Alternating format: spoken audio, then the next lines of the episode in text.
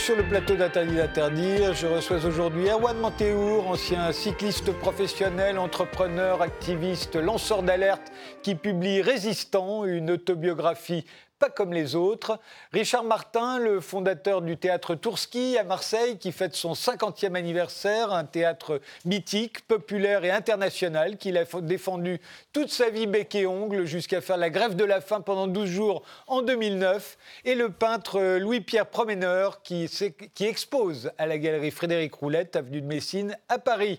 Et l'on commence tout de suite par l'image que vous avez choisie, Juan Montéour, euh, pour illustrer notre époque une bien belle image, mais euh, plutôt dramatique. Ben, ce qui est en train de se jouer est dramatique. Euh, notre maison brûle, la planète brûle, la planète est en train de s'écrouler. Là, c'est où? Euh, Je ne sais pas où c'est, je l'ai trouvé sur Internet. En tout cas, elle m'a, un peu bouleversé quand j'ai vu cette femme. je crois que c'est en Grèce, me dit-on, dans, mon ouais, je me, je me, doutais que c'était quelque chose comme ça, ou en Croatie, ou aux États-Unis, ou au, Canada, comme ça a été le cas ces derniers temps. C'est-à-dire que les politiques ne prennent pas du tout la, la pleine mesure de ce qui est en train de se jouer. Et malheureusement, nous regardons notre maison brûler en, imaginant que la science, la technique va, venir au secours de ça, alors que ce sera seulement un changement fondamental des infrastructures qui nous permettra d'y remédier.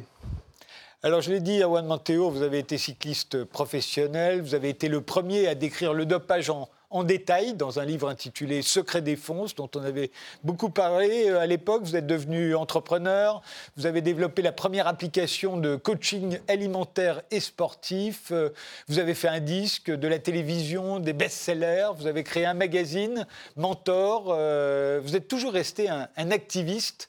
Aujourd'hui, vous racontez dans votre vie, dans Résistant aux éditions Solar, dans cette autobiographie, je vous cite, vous voulez éclairer ce que vous avez de meilleur avec que vous avez de pire. C'est plutôt singulier. Oui, en fait, on est tout le temps en train de, de se draper. On s'est tous passés pour des parangons de vertu. On veut tous faire croire qu'on est des gens parfaits, irréprochables. Moi, je me suis dit qu'en éclairant les parties les plus sombres, mes marécages, mes contradictions, euh, ce que j'avais au grenier, ce que j'avais à la cave, eh ben, les gens allaient peut-être mieux me comprendre. Et ça déculpabiliserait certains de la vie qu'ils mènent, parce que la vie, elle est dure pour tout le monde. C'est dur de rebondir, mais il faut je crois, y faire face. Et, vous racontez aussi euh, les échecs que vous avez connus, euh, il y en a eu un certain nombre, euh, et, j'ai l'impression que vous voulez dire qu'il y a une dignité dans l'échec, il y a même une fierté de l'échec. Oui, je pense qu'il y a une certaine noblesse dans l'échec, dans la mesure où, pour rester digne et rester debout, rester debout après avoir été balayé, après avoir beaucoup souffert, il faut bien sûr beaucoup de dignité. Et puis, on, a, on est rentré un petit peu après la fin des années 70 dans une, américanisation de la pensée où il n'y a que les winners qui comptaient. Il y avait quelque chose d'héroïque dans le fait de gagner énormément d'argent. On a décomplexé les gens. Et en l'occurrence, je crois que c'est pas ça qui est, qui est émouvant.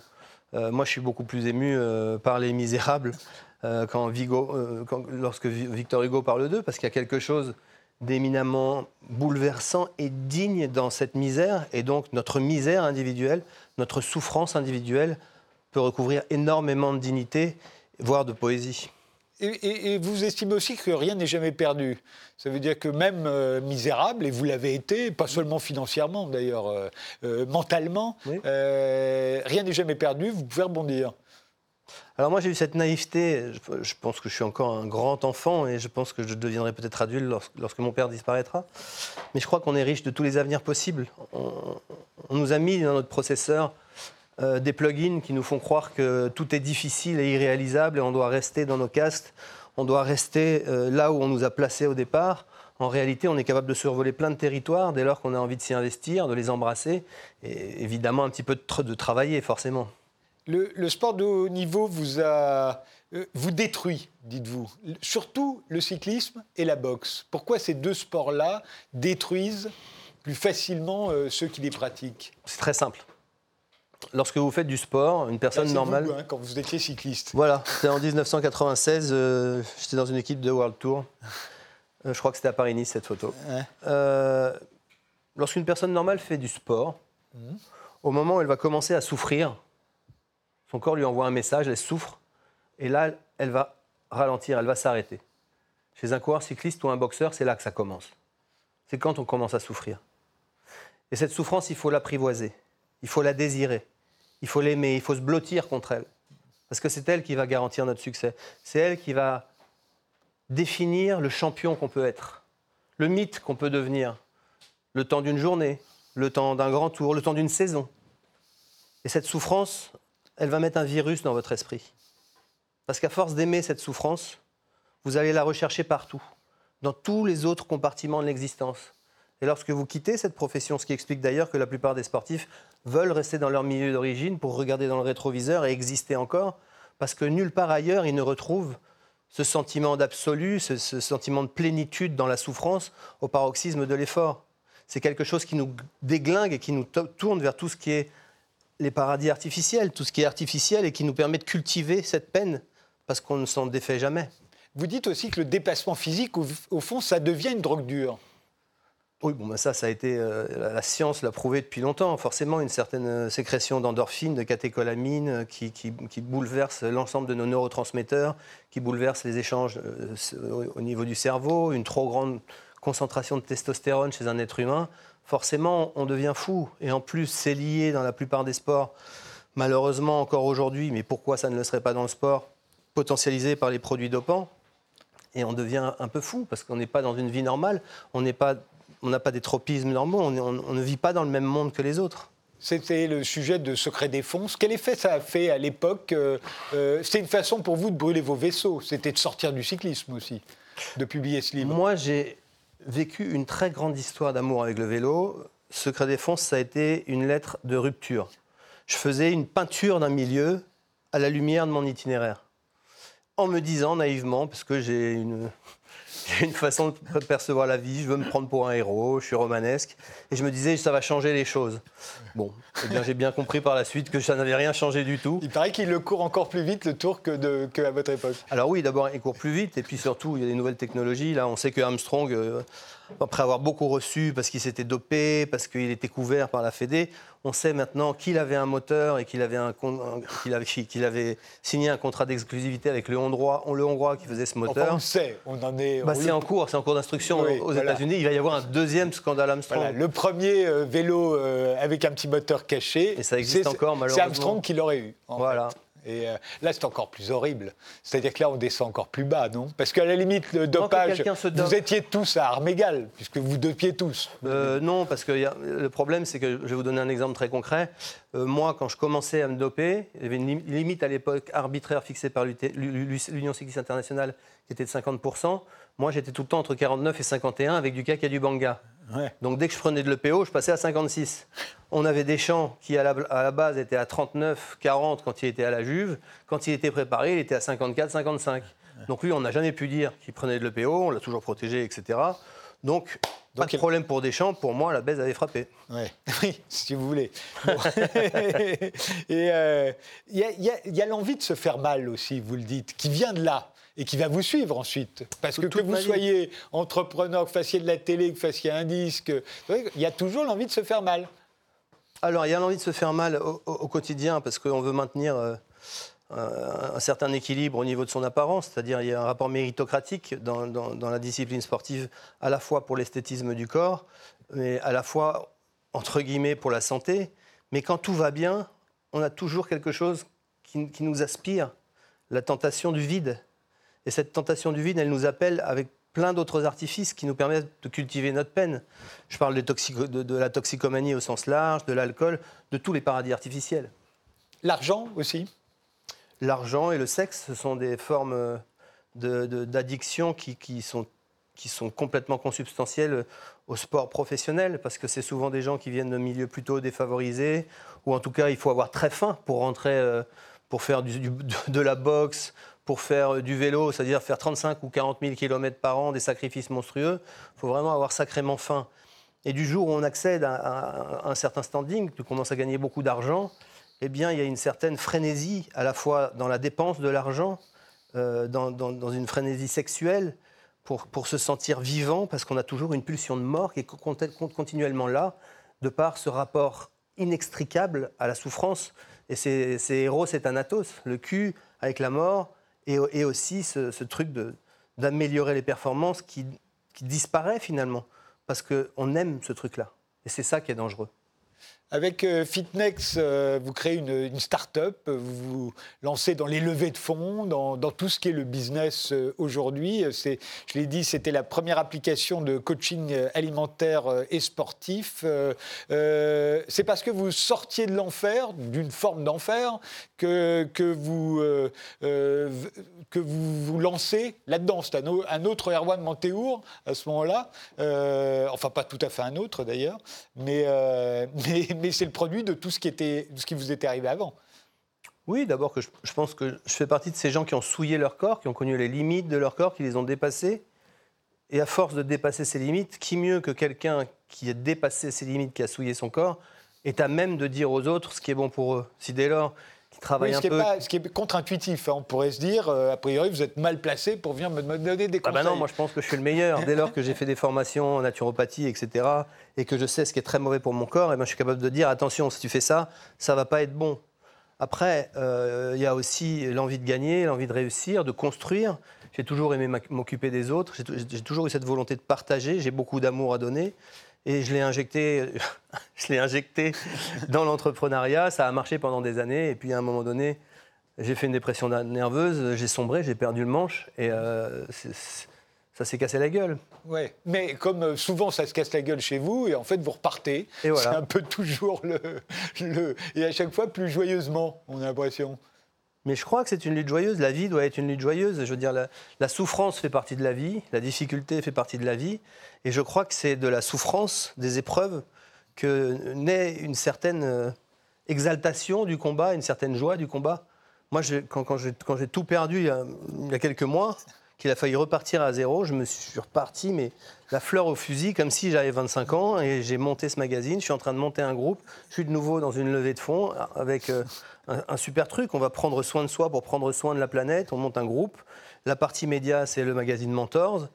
C'est quelque chose qui est formidable. On est en train de changer le monde. Et encore une fois, je suis habité par des idées qui sont plus grandes que moi et qui me donnent envie de me lever le matin. Alors revenons en arrière. Quand vous vous lancez euh, dans la musique, il y a plusieurs euh, bonnes fées qui se penchent sur votre berceau. Le producteur de, Robbie Williams ou Yann, euh, Yann, Philippe Blanc, qui était le patron de la Warner. Et, et vous, vous signez avec Max Guazzini, qui lui veut faire de vous une sorte, ça c'était votre disque avec, euh, avec Max, il veut faire de vous une sorte de Dalida tatoué, baraqué, euh, pas du tout ce que vous aviez envie de faire. Pourquoi vous le choisissez lui alors que les autres euh, étaient là et n'attendaient que vous? Bon, alors c'est un tout petit peu plus subtil que ça. Parce oui, quand on lit le livre, c'est plus. si j'avais eu le choix, j'aurais été évidemment avec Yann, qui était non seulement un extraordinaire dénicheur de talent et un super businessman, il se trouve que c'est Max qui m'a donné ma chance, euh, qui m'a fait signer un contrat. Et j'étais en exploitation chez Universal et je n'ai pas été chez Warner comme je l'aurais voulu. En l'occurrence, euh, c'est Olivier Nuss qui est devenu euh, mon producteur, qui est aujourd'hui le grand patron. Le grand patron d'Universal. Mais, le problème, on, a l'impression aussi, pardon de vous interrompre, mais qu'au fond, vous êtes pressé. Vous êtes souvent pressé. Ah, je suis un homme pressé. Voilà, vous vous êtes pressé de signer. Je suis très impatient. Voilà, et que par moment, il ne faut pas signer. D'abord, il faut prendre son temps. Et puis, je pense qu'à l'époque, euh, j'étais vraiment le. J'étais une sorte de petit euh, plouc, de petit paysan qui venait de sa Bretagne. Euh, je me sentais riche de plein d'avenirs possibles, j'avais soif d'absolu, je faisais confiance à tout le monde. Moi, Olivier Nuss, il m'avait fait plein de promesses à l'époque en me disant, disant T'inquiète pas, c'est pas Max qui va commander. Puis en l'occurrence, Max, quand, euh, quand, Guy Chambers me dit Moi, je veux faire tout l'album. Ça, c'est le producteur de Robbie Williams. Ouais, c'est le mec qui a fait tous les tubes de Robbie Williams, James Blunt, Dido, enfin, j'en passe, c'est des meilleurs. Il avait vendu 50 millions d'albums à l'époque. Donc c'était lunaire pour moi que ce mec-là veuille, travailler pour moi. Et Max, il me fait Mon bébé, moi, je ne le connais pas. C'est le public qui décide. je dis Si c'est le public qui décide, on va leur, donner, on va faire écouter quand même. Non, je veux que tu chantes français, tu vas chanter Pétula Clark. Là moi, j'avais envie de me mettre une balle déjà à l'époque. Je me disais, c'est pas possible. Et le problème, c'est que comme c'était le patron de la musique, et eh ben, euh, le, patron de mon label s'est incliné. et euh, donc, vous allez vous en relever hein, de cet échec patent, parce que le disque n'a pas marché du tout, puisque c'est là que vous allez euh, devenir un, activiste, au fond, euh, à la fois avec Fitnext. vous allez faire de la télévision, vous allez vous mettre à écrire des livres qui vont avoir de grands succès pour ne plus empoisonner nos enfants, ou, face à la prochaine extinction on va en voir un certain nombre. tout ça, au fond, ça se marie bien. Je veux dire, est-ce qu'on peut être un, activiste, un lanceur d'alerte, faire de la télé?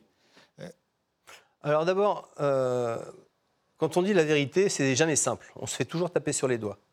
Alors il faut avoir une certaine forme de naïveté pour croire qu'on est capable de changer les choses, quel que soit le niveau auquel on se place. Euh, quand j'ai décidé de parler pour le cyclisme, tout le monde m'a dit mais ferme ta gueule, ça va te retomber dessus. J'ai ouvert ma gueule, ça a été un best-seller qui a été traduit en plusieurs langues. Ça n'a rien changé, mais on m'a bien laté la gueule à l'époque. Quand j'étais en télé, je me suis disputé avec de euh, nombreux nutritionnistes, des médecins qui disaient énormément de conneries. Mes livres se sont vendus comme des petits pains et j'ai participé à lancer des alertes qui derrière ont vu des projets de loi qui sont nés. Encore aujourd'hui, je me ça, base sur la à planète. la télé, c'est pas forcément le bon endroit. ah on ben peut non. Aller, on peut aller le dire à la télé, mais on peut pas être payé par la télé pour le dire. Ah ben, j'ai payé pour le savoir. C'est-à-dire, je suis resté pendant deux ans avec Stéphane Bern. Puis à un moment donné, on m'a dit écoute, Erwan, il y a trop de papier bleu. Maintenant, il va falloir que soit tu fasses le gentil en salopette et puis que tu fasses ce qu'on te dit, soit tu vas partir. Donc je suis parti. Puis je suis revenu après avec Daphné Burki et j'ai vu que c'était plus du tout la peine. oui, c'est ça. euh, ne, ne pas se, se donner euh, en exemple, c'est ça un peu le, le, principe chez vous. Euh, que ce soit quand vous faisiez une appli de coaching euh, ou dans ce livre ou dans votre magazine Mentor euh, dont on reparlera, vous ne vous donnez pas en exemple, mais en même temps vous incarnez physiquement et, mentalement le projet, l'entreprise. Et au fond, c'est un peu antinomique. C'est-à-dire que là, vous ne vous donnez pas en exemple dans ce livre, vous montrez à quel point vous avez pu foirer un certain nombre de trucs, et en même temps, j'ai envie de dire, ça dégueule Erwan Montéour, la couverture, vous voyez bah, non, ça, ça, peut pas, ça peut pas être autre chose que moi. C'est une mise oui, à nu. Oui, je sais bien, mais... C'est une mise à nu, c'est une façon... Il y, y, a une intensité dramatique dans le regard pour dire, voilà, j'ai sacrément mangé, oui, oui, il fait, mais je suis encore l'impression qu'il sort de prison. Oui, bon, c'est pas de prison, mais euh, d'un hôpital psychiatrique peut-être. non, mais je veux dire par là que, à la fois, vous voulez pas vous donner un exemple, et en même temps, vous êtes le meilleur exemple que vous avez sous la main.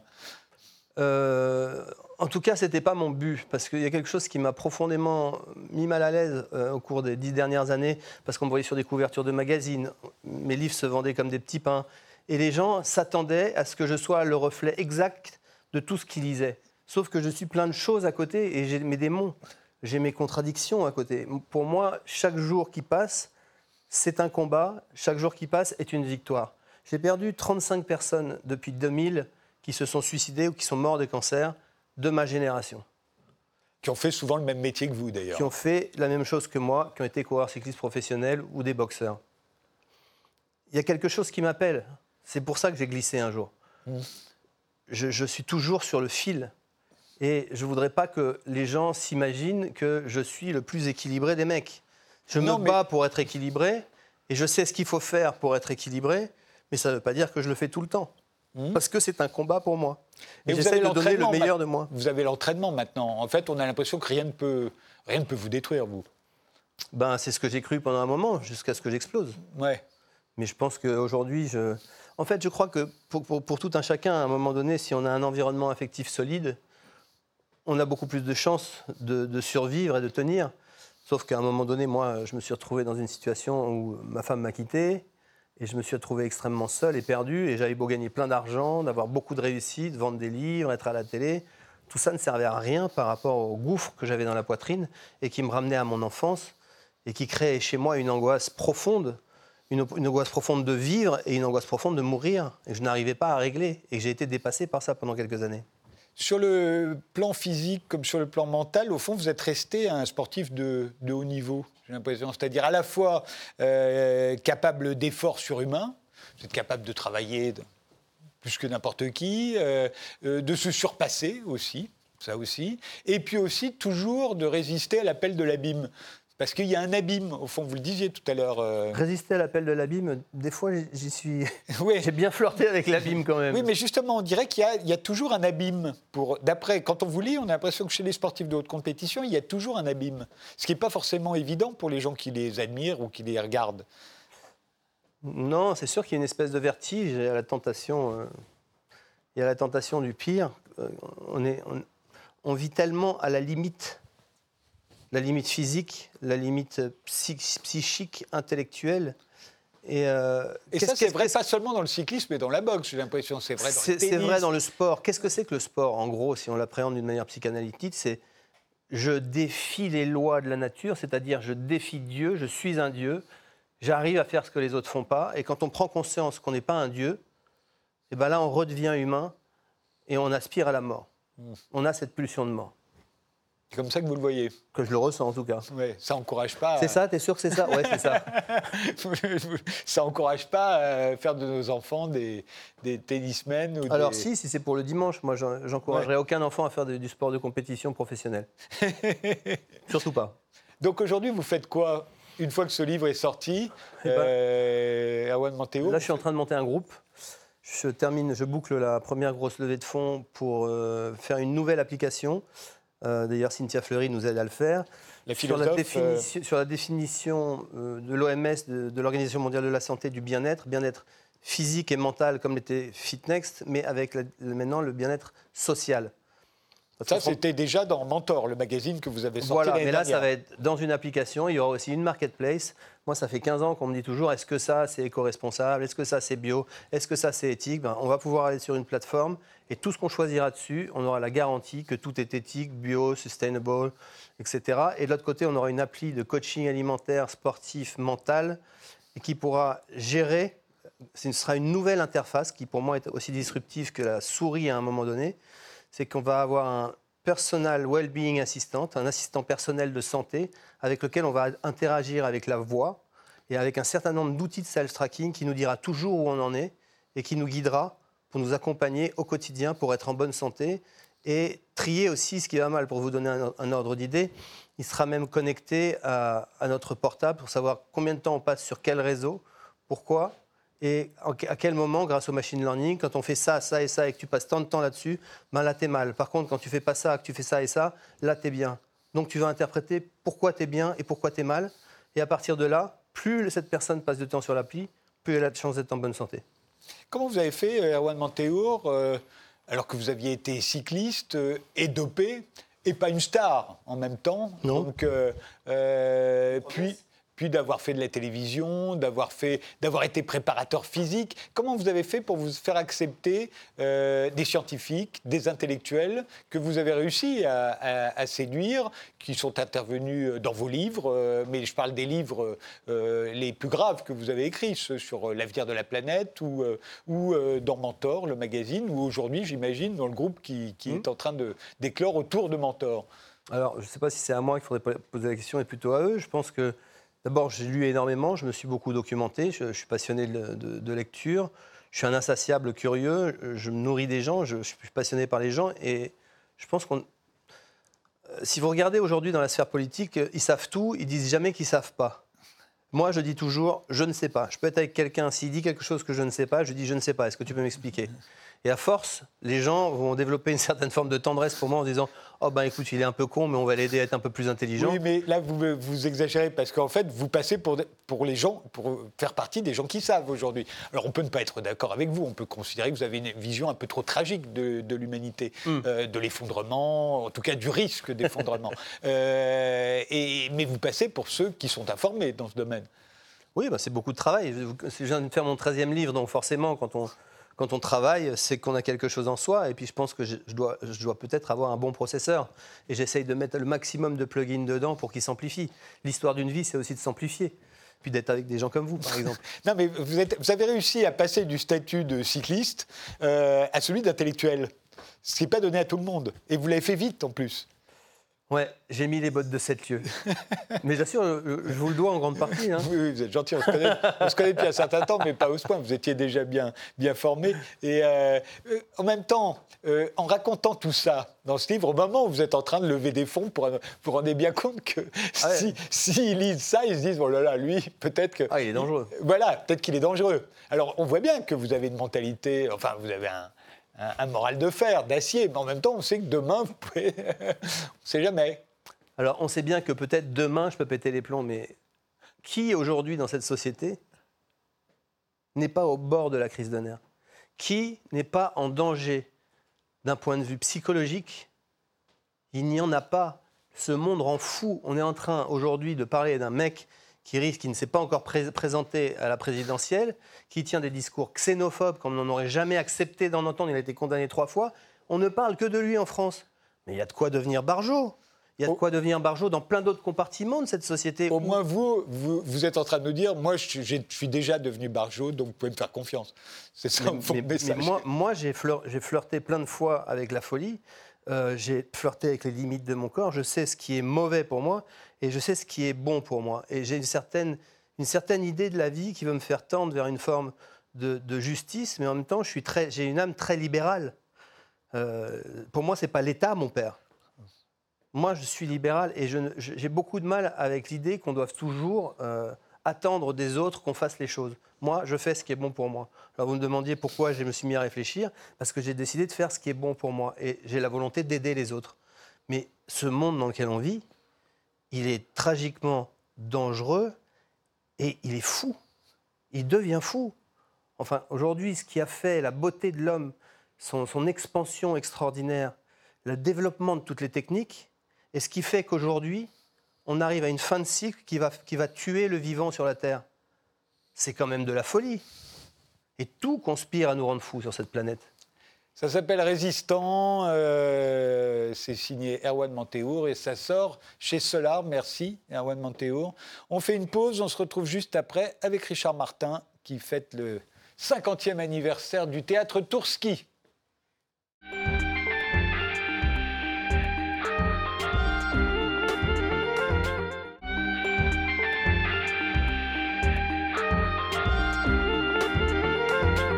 Richard Martin, bonjour, comédien, metteur en scène, euh, auteur. Vous êtes le fondateur du théâtre Tourski, un théâtre mythique, euh, international et populaire dans les quartiers nord de Marseille qui fête son 50e anniversaire. Et l'image qui symbolise euh, pour vous notre époque, c'est celle-ci. Pourquoi Oui, parce que je crois avoir compris que c'était foutu quand euh, j'ai entendu euh, ces gars-là dire à la télévision qu'il fallait avoir une Rolex à 50 balais pour euh, avoir réussi sa vie. Donc là, j'ai commencé à prendre du recul et à observer la descente. Donc on est maintenant tout, tout près du gouffre. Je ne suis pas étonné, mais catastrophé par la situation. Alors, le, le, le Tourski, le théâtre Tourski, c'est quoi? Alors, pour tous ceux qui ne le connaissent pas, euh, petite bande-annonce, un extrait, hein, parce qu'elle est tellement longue, la bande-annonce du Tourski, on va en prendre un extrait. Mais déjà, on se fait une idée. Le Tourski, c'est parti.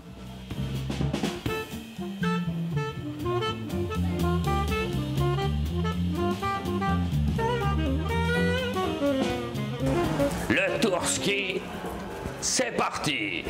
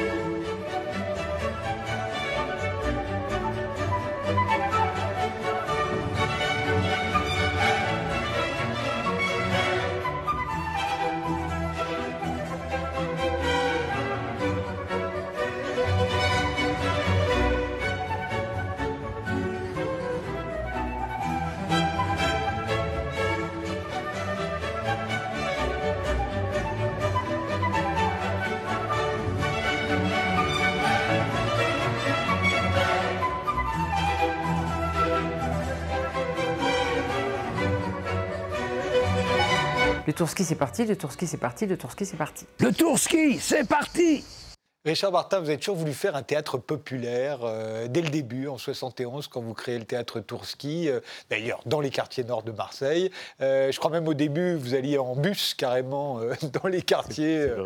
pour... C'est quoi pour vous un théâtre populaire? Parce que c'est un mot que tout le monde emploie aujourd'hui. Mais quel sens a-t-il pour vous? Ben, c'est un théâtre où tout le monde a envie d'entrer et en savoir davantage dans ce monde où tout le monde cherche à prendre quelque chose dans la poche des autres. euh, plutôt que euh, la compétition, c'est la recherche et l'envie d'en savoir davantage, le partage et la fraternité. Je crois que tous les théâtres de ce pays devraient être des, des, des- des- endroits de débat, de rencontres, d'échanges, de, de- de- de liberté, d'un forum permanent où les hommes essaient de comprendre euh, pourquoi ils sont là et à quoi ça sert. J'ai l'impression que vous, vous l'avez voulu, votre théâtre populaire à vous, vous l'avez voulu éclectique, ambitieux et pas cher. Absolument. J'ai surtout voulu faire un pied de nez à la misère, puisque je suis venu euh, sur les traces d'une aventure qui s'appelait le Théâtre quotidien de Marseille. Après les événements de 68 à Paris, je, suis, parti. Euh, J'avais euh, travaillé à, l'Odéon pour les forums, et j'avais compris qu'après qu'après ces événements-là, il fallait réinventer chacun des choses différentes.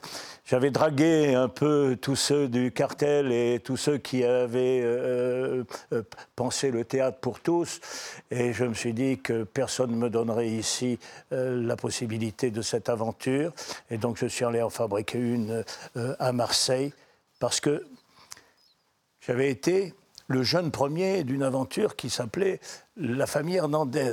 Oui, c'était un feuilleton. Oui, la famille, la famille. Un feuilleton à la télé, hein. euh, euh, ça a été ensuite, euh, mais c'était un, un spectacle de, de théâtre qui avait été créé euh, au, au- au Grammont et qui ensuite a fait une tournée euh, europé- européenne.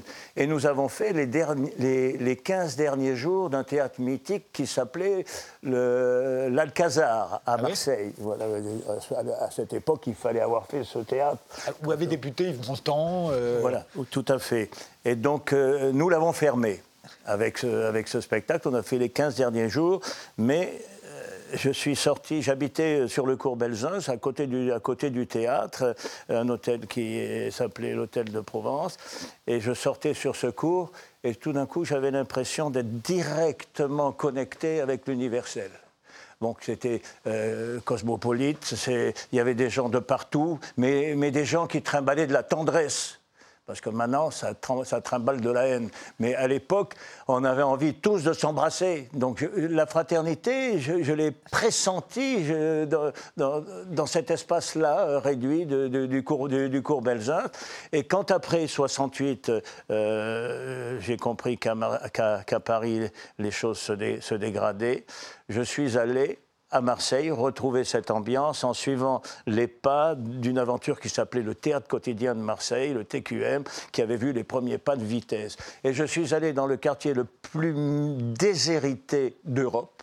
C'est l'INSEE qui le disait, qui continue à le dire d'ailleurs, pour faire un pied de nez à cette misère et amener les artistes les plus importants du monde, que ce soit dans, tout- dans- dans toutes les disciplines artistiques. de- Oui, de parce que c'est un théâtre international. aussi, hein. international, oui, de Barbara Hendricks qui est venu, qui est venu dans ce, euh, ce- ce théâtre, euh, comme Roberto de, de- Roberto de Simone, ou euh, des, euh, les plus grands metteurs en scène russes sont, sont- sont venus travailler là. On a fabriqué des aventures avec eux tout le temps, mais c'est 50 ballets, 50 ballets d'aventures magiques, formidables. Euh, de- Pourquoi Tourski? Pourquoi Tourski, parce que quand je suis arrivé à Marseille, en fait, euh, j'ai été très surpris par euh, cette gloire pagnolesque qui en fait débordait, qui allait dans tous les sens, alors que euh, Pagnol est un génie, mais ça a été récupéré d'une drôle de façon dans cette ville. Et en fait, euh, euh, Marseille devenait la paresse, le pastis, les jeux de boules, la partie de cartes, c'était voilà. Et donc quand je suis rentré dans ce, euh, dans, dans ce théâtre qui était un, un- Un hangar, à un hangar désaffecté et que Gaston Defer m'avait proposé euh, de- de- d'o- d'occuper, mais qui avait été tout arraché euh, après le départ de cette, de cette troupe que j'ai recherchée, qui avait été désolée de ne pas être soutenue et reconnue euh, par, euh, par, par les politiques euh, non plus. J'ai décidé de mettre le nom d'un poète que l'on ne connaissait pas et qui venait de mourir le jour où j'ai mis les pieds dans le théâtre. Tourski, qui a fait partie de la bande des surréalistes et qui a refusé de partir avec la Rose Rouge euh, faire une carrière, une carrière parisienne. Je trouvais que ça me plaisait bien. À l'époque, j'ai pris une échelle qui pesait peut-être euh, 80 kilos pour arriver. euh, je vois la façade. euh, là, là, oui, là, on ne voit pas de. Parce que ça a été refait. Et, et on voit qu'il y, a des- qu'il y a des bandeaux sur la façade. Mais pourquoi il y a des bandeaux? Il y a des bandeaux parce que si vous enlevez, la fa- si vous enlevez, les, si vous enlevez les, les bandeaux, là, les, les calicots, vous avez tous les carreaux qui tombent dessus. Donc je me bats depuis. Je, Je donc, je bon, je vais pas m'étendre là-dessus. Ce qui m'intéresse avec vous, c'est de vous retrouver avec la tendresse et vous parler Mais- des choses formidables que nous Mais rêvons justement, encore. depuis 50 ans, en 50 ans, euh, quelles sont les plus grandes victoires que vous avez remportées par rapport aux objectifs que vous étiez fixés? Eh ben, c'est d'être venu symboliquement un espace de, résistance. Et, les victoires, elles sont régulières, parce que chaque fois qu'il y a un artiste qui vient dans cette maison, c'est une fête. Chaque fois qu'il y a un créateur qui vient offrir euh, euh, un, un mom- un moment de, de- de poésie partagée, c'est un cadeau superbe euh, dans, dans- dans- dans- dans ce monde où on ne pense qu'à mettre la main dans la poche des, des- des- des autres. Tout d'un coup, continuer à expliquer qu'on est dans la fiction et qu'il n'y a qu'une voie possible maintenant qui donne la direction de l'essentiel, ce sont les poètes. Quoi. Suivons les poètes. Et vos plus grands échecs, ce serait quoi alors? Eh ben, peut-être c'est de ne pas réussir à, à- à convaincre euh, les gens qui euh, auraient dû porter cette aventure et qui euh, n'ont- n'ont rien fait pour la, pour la soutenir, alors que ça aurait pu être, que ça aurait pu déborder et devenir. Vous parlez des politiques, là? Ben, oui, c'est des- oui, essen- essentiellement. Enfin, des politiques, je ne sais pas si les politiques sont très conscients de ce qui se passe autour d'eux, parce qu'ils délèguent. Et que, euh, à l'arrivée, les politiques passent, mais c'est toujours les mêmes techniciens qui restent. L'administration. euh, la- la- L'administration, je crois. Mais puis, je n'ai pas envie de faire de procès à, euh, à personne. Je suis joyeux. euh, Mais rappelons-nous quand même, parce qu'à l'époque, on a beaucoup pu parler de vous en 2009, quand tout à coup, vous vous retrouvez totalement privé de subventions et que vous faites une grève de la faim qui avait duré quand même 12 jours. Vous avez eu euh, 85 000 personnes qui ont signé une pétition pour vous soutenir. Vous aviez un comité euh, de soutien euh, extrêmement prestigieux avec aussi bien Michel Bouquet que Pierre Arditi. Euh, Qu'est-ce qui s'était passé a été le premier, ah ben, pas pour ce- cette affaire, Non, mais mais- la première grève, parce qu'il faut savoir Je vous en ai fait j'étais plusieurs. obligé d'en faire plusieurs. Donc c'est la seule arme que c'est la seule arme que je- j'avais. Je m'en suis, je, je m'en- je m'en suis servi à, répé- à répétition, mal- malheureusement. Mais enfin, quand même, quoi qu'il advienne, nous sommes toujours là. Ouais. Et euh, beaucoup, euh, euh, sont, beaucoup sont passés. Euh, qui euh, n'avaient pas compris ce que je fabriquais. Mais euh, beaucoup maintenant continuent à, fréquenter ce, lieu qui malheureusement n'est pas vraiment comme les autres. J'espérerais que tous les théâtres soient comme ça. Quelque chose serait sauvé. Qu'est-ce qu'il y a en ce moment euh, au théâtre Tourski? Alors, euh, il y a eu égalité de Nawar euh, Et pas Bulbul. encore, justement. Ah, pas encore Pas encore, mais Ah il va la venir. prochaine, Et là, je vous conseille de, de- de- de vous rendre compte de ce qu'est cet artiste euh, syrien, réfugié, dont personne ne, ne- ne voulait, et dont j'ai présenté euh, son, euh, son spectacle précé- précédent. Et euh, je me suis levé à la fin du spectacle en pleurs, tellement ce- cet, cet artiste est formidable. Euh, Il a- Nawal, il Boulboul, rappelez-vous de ça. C'est un artiste superbe, euh, euh, euh, exceptionnel. Je, veux dire. je le dis, je le dis pas souvent. hein. Je suis, je suis pas euh, forcément euh, porté euh, sur euh, sur euh, sur les superlatifs, mais euh, non. Il se trouve qu'au Tourski, il y a une salle de théâtre très grande et puis il y a une Oui. salle de concert. Donc il y a aussi Pierre Perret, je crois, vendredi prochain. Ça, oui, ça c'est un clin d'œil aussi avec. Pierre, parce que vous savoir que Pierre aussi, chaque fois qu'il venait euh, au, au Tourski, travaillait avec les, les enfants de la maternelle d'à côté qui, pendant des mois avaient répété le répertoire de Pierre et ensemble, quand il arrivait, toute la journée, ils chantaient ensemble. C'était, ce sont des choses comme ça qui se tissent, qui sont précieuses et que les gens ne savent pas. Il y a aussi Soit un homme, mon fils, ça c'est en ce moment. Hein. Ah, soit un homme, mon fils, c'est en ce moment à Paris. Ouais. Voilà. Ah oui. Donc ça a été créé à Marseille. Euh, c'est Bouchta, euh, aussi un comédien à découvrir. Euh, c'est un comédien euh, d'origine al- al- algérienne qui. euh, C'est à la Divine Comédie. Hein. qui est à la Divine Comédie et qui a fait un, un travail formidable euh, sur, euh, sur, son, sur son vécu.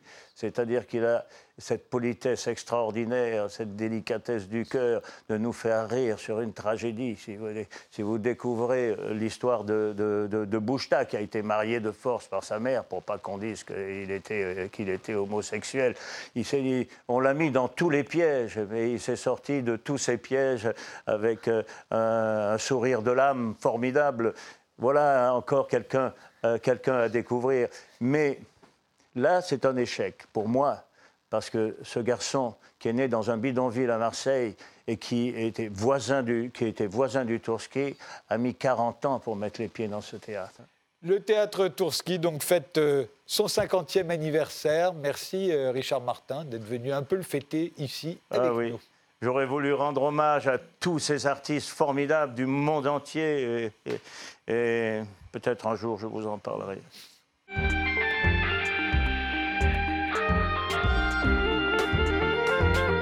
Louis-Pierre euh, Promeneur, vous êtes peintre et vous êtes exposé à la galerie Frédéric Roulette, avenue de Messine à Paris, une galerie qui vous soutient depuis 20 ans. Et en février, vous serez à la Maison Rouge, à Saint-Sauveur en Puisay, dans Lyon. Votre image à vous, on va la voir tout de suite. C'est un vieux téléphone Oui, portable. c'est un vieux téléphone portable et il est vieux et fort heureusement il est vieux. Et j'ai dit à votre assistante euh, tout à l'heure que c'était une cochonnerie et que donc. euh, C'est euh, je- donc, c'est votre Oui, téléphone. oui, c'est mon téléphone. mais mon téléphone est devenu une cochonnerie, mais il est par essence la cochonnerie de cette époque.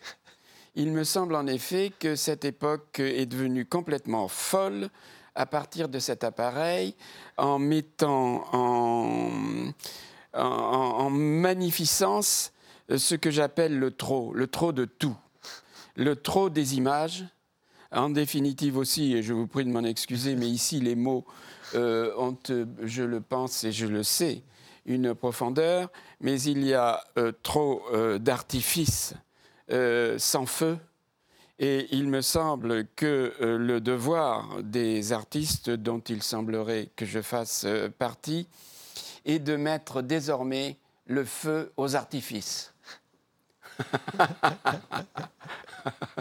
Et pourquoi vous en séparez pas de ce téléphone Mais Puisque je- c'est une cochonnerie, Oui, vous le oui, détestez. Mais je vais vous dire, en, en même temps, je ne sais même pratiquement pas m'en m'en servir. Et Même, même de celui-là, qui est même pourtant de très celui-ci. rudimentaire. Oui, même de celui-ci. Et fort heureusement, il a un écran tout à fait rudimentaire, donc sur lequel je n'aperçois aucune image, ce qui me conforte dans mon point de vue que la maladie de cette époque est une maladie des images.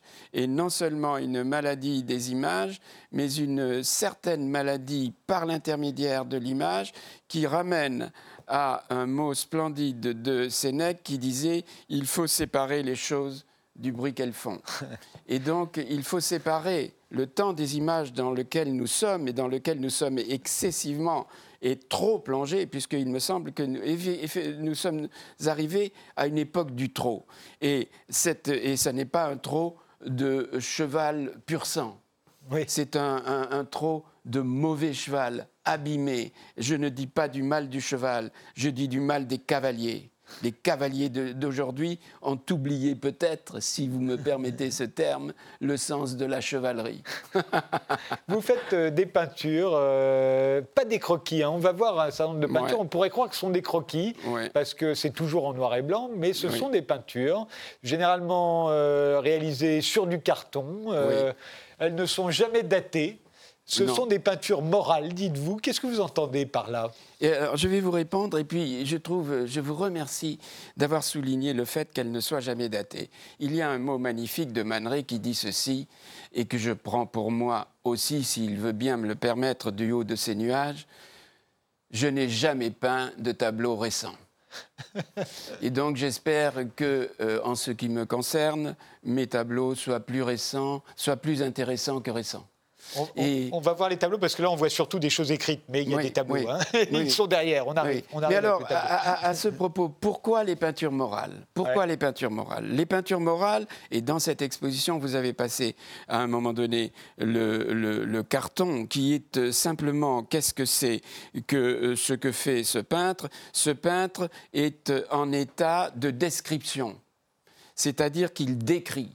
Et en décrivant, il écrit. Et cela veut dire quoi? Cela veut dire qu'il se sert euh, des formes euh, et euh, de ces formes, il en fait des idéogrammes. C'est-à-dire que, lorsque l'on est devant un tableau, on lit une série d'idéogrammes. Vous avez un chien, vous avez un homme, vous avez un visage de femme, vous avez d'une certaine façon aussi la feuille, n'est-ce pas? La feuille qui est toujours là parce que les feuilles tombent, et si vous me permettez ce terme, euh, elles ne tombent pas dans l'oreille d'un sourd. mais mais oui. c'est le réel que vous décrivez là. Absolument. C'est- la vie de tous les jours. Absolument. Pourquoi? Parce que euh, j'ai le, le- le- le sentiment que le réel est plus imaginatif que l'imaginaire. Et que nous, euh, on dit l'imaginaire, la folle du logis. C'est exactement le moment dans lequel nous nous, nous- nous- sommes. Les gens se sont laissés prendre par la folle du logis. Alors vous me parliez la peinture morale. Pourquoi la peinture morale? La peinture morale euh, a ce- cet élément extrêmement simple, me semble-t-il, à comprendre. En tous les cas, moi, pour l'instant, je le comprends. Euh, et qui est ceci. Il est plus beau de se tenir droit que se tenir avachi et de moisir dans son avachissement. Pourquoi? Parce que l'objectif d'une vie, me semble-t-il, et euh, le, le titre de cette exposition, vous le savez, le, le premier titre est L'émerveilleur. Pourquoi l'émerveilleur Parce que le devoir d'un artiste est d'émerveiller et de donner aux gens la capacité de s'apercevoir que dans le magma du réel, simplement la manière de le regarder peut le rendre beau. Et vous savez, il y a à ce, sujet un mot splendide de Gustave Flaubert qui disait Pour qu'une chose soit belle, il suffit de la regarder longtemps. Et ce que fait l'artiste, ce que fait l'artiste, il donne aux gens la capacité de se rendre compte que dans un seul instant, euh, l'artiste, c'est-à-dire celui qui leur dit il y a quelque chose là, il leur donne un temps infini. Car l'art, me semble-t-il, est l'élément d'un temps infini. Donc nous avons dit peinture morale. Le- le- L'objet de cette exposition est de dire euh, la beauté est belle. Mais le courage est plus beau que la beauté. Pourquoi? Parce que nous nous apercevons que, euh, il me semble, mais je peux me tromper, euh, que toutes les vies ont pour objectif d'être beau, d'être le cas échéant trouvé beau. Et non seulement ça, pouvez-vous, et je... quelqu'un pourrait-il me dire s'il connaît une personne dont l'objectif est de devenir laid? Ça n'existe pas. Autrement dit, ce, que, ce qui nous frappe dans la beauté, et la définition que je pourrais avoir de la beauté, on fait ce qu'on peut, mais moi j'en ai une. Alors on peut la discuter, et bien sûr on peut la discuter, mais cette définition est la suivante. Euh, la beauté, c'est l'héroïsme des formes. L'héroïsme des formes. Et pourquoi? Parce que vous avez vu que dans ce, tableau, qui, si je puis dire, euh, est un tableau manifeste, dans lequel on voit euh, ce groupe de, de soldats qui vont euh, euh, mitrailler un bonhomme. C'était le tableau qu'on Oui. voyait juste avant. Exactement. Et le bonhomme lève le poing. Ce n'est pas un point politique, mais c'est que le point, c'est dire cette vie ne m'aura pas. Je la vaincrai. Et je la vaincrai par la beauté. Et euh, lorsque l'on voit ça, on se dit, euh, mais euh, d'une certaine façon, en quoi on peut me poser la question? En quoi est-ce que la beauté est l'héroïsme des formes? Alors je réponds, je réponds ceci. Lorsque nous disons tout simplement c'est beau ceci, c'est beau cela, c'est beau cette jeune femme, c'est beau ce nuage qui passe, nous sommes devant une sensation qui est de cet ordre très curieux, très étrange en soi et très simple qui est que nous voyons à ce moment-là un élément dans lequel nous avons la sensation, le sentiment, l'intuition de nous trouver devant euh, une, euh, une, structure euh, visuelle et émotionnelle qui nous donne l'impression de voir une sorte de quelqu'un droit, souriant, devant un précipice et n'ayant pas peur. Mais pourquoi est-ce que c'est toujours en noir et blanc? Là aussi, c'est parce qu'il y a trop, trop de couleurs Exactement, exactement. Et pour, pour une raison très simple, c'est que, il me semble, là aussi je peux me, tromper, que euh, nous sommes dans la vie dans euh, deux états. Et nous pouvons les avoir euh, momentanément. Le premier état est un état musical. Cela veut dire, vous savez, il y a un mot qui est absolument superbe et qui est un mot de Lénine qui disait Je n'aime pas la musique parce qu'elle me rend bon. Et euh, cela veut dire quoi? Cela veut dire que la musique nous entraîne dans euh, une euh, frénésie où notre volonté n'existe plus. Et c'est merveilleux, c'est charmant. Mais l'autre point, c'est la lecture c'est-à-dire la littérature, c'est-à-dire le moment où, on lit par l'intermédiaire de la raison, mais de la raison du cœur, euh, ce que la page de la vie nous donne. Et vous savez, il y a un mot là aussi splendide de d'Alembert qui disait ceci, la raison finira par avoir raison. Eh bien, je donne raison à M. d'Alembert. en art, dites-vous aussi, le peu est plus important que le beaucoup. Mais bien sûr. Et c'est ce que je disais. Qu'est-ce qu'il y a de... Parce que là, on pourrait dire, mais il y a beaucoup de choses sur, cette, sur, cette, euh, sur cette œuvre. C'est exact. Vous avez, vous avez parfaitement raison de le dire. Mais il y a entre les lignes.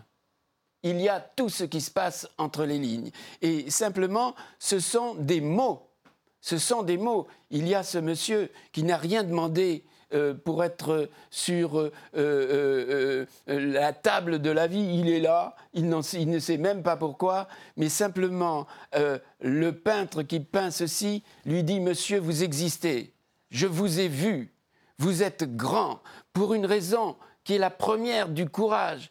Vous continuez à vivre. Vous continuez à vivre. C'est ça le grand courage. Et par exemple, aujourd'hui, je suis venu vous voir. Je vous remercie de votre invitation. Eh bien, euh, je me disais, euh, en voyant tous ces gens qui vont d'un côté, de l'autre, et ma peinture, ce sont des gens qui vont d'un côté, de l'autre. La différence, c'est que euh, je me permets de dire, vous êtes grand, vous êtes beau. Et vous savez, il y a ce poème de euh, Baudelaire qui dit ceci Un matin, nous partons, le cerveau plein de flammes, le cœur gros de rancune et de regrets amers, et nous allons, suivant le rythme de la lame, berçant notre infini sur le fini des mers. Mais c'est somptueux, rien que pour ça on pourrait mourir. Et d'ailleurs, à ce sujet, il y a ce, ce mot splendide de Saint-Exupéry qui dit ceci Un sourire est souvent l'essentiel. On est charmé par un sourire, on est animé par un sourire, et la qualité d'un sourire peut faire que l'on meurt. Et si vous me permettez encore un mot, à propos de quelqu'un qui vient de mourir, c'est-à-dire ce monsieur, je crois qu'il s'appelle Germain, qui a été un des compagnons de la libération. Et je ne parle pas. Hubert Germain. oui, Hubert Germain. Je ne fais pas de, de gaullisme ou pas gaullisme. Ça ne m'intéresse pas. Ce qui m'intéresse, c'est que cet homme a été beau, parce qu'elle était courageuse. Et parmi euh, ce qui est de l'ordre de la beauté, vous avez, euh, prenez euh, un bel âtre qui fait se pamer les, femmes et les jeunes femmes. Et moi, j'aime bien les jeunes femmes, je dois le dire. Mais, et un torero, un torero laid. Le torero est dans l'arène, il est face au taureau. Qui est le plus beau? C'est l'homme laid. Les Merveilleurs, c'est donc à la galerie euh, Frédéric Roulette. Euh, et puis ensuite, euh, ce sera dans Lyon, à la Maison Rouge. Merci, c'est moi qui vous remercie. Promeneur, d'être passé par cette émission. Merci de nous avoir suivis et rendez-vous au prochain numéro. Merci beaucoup.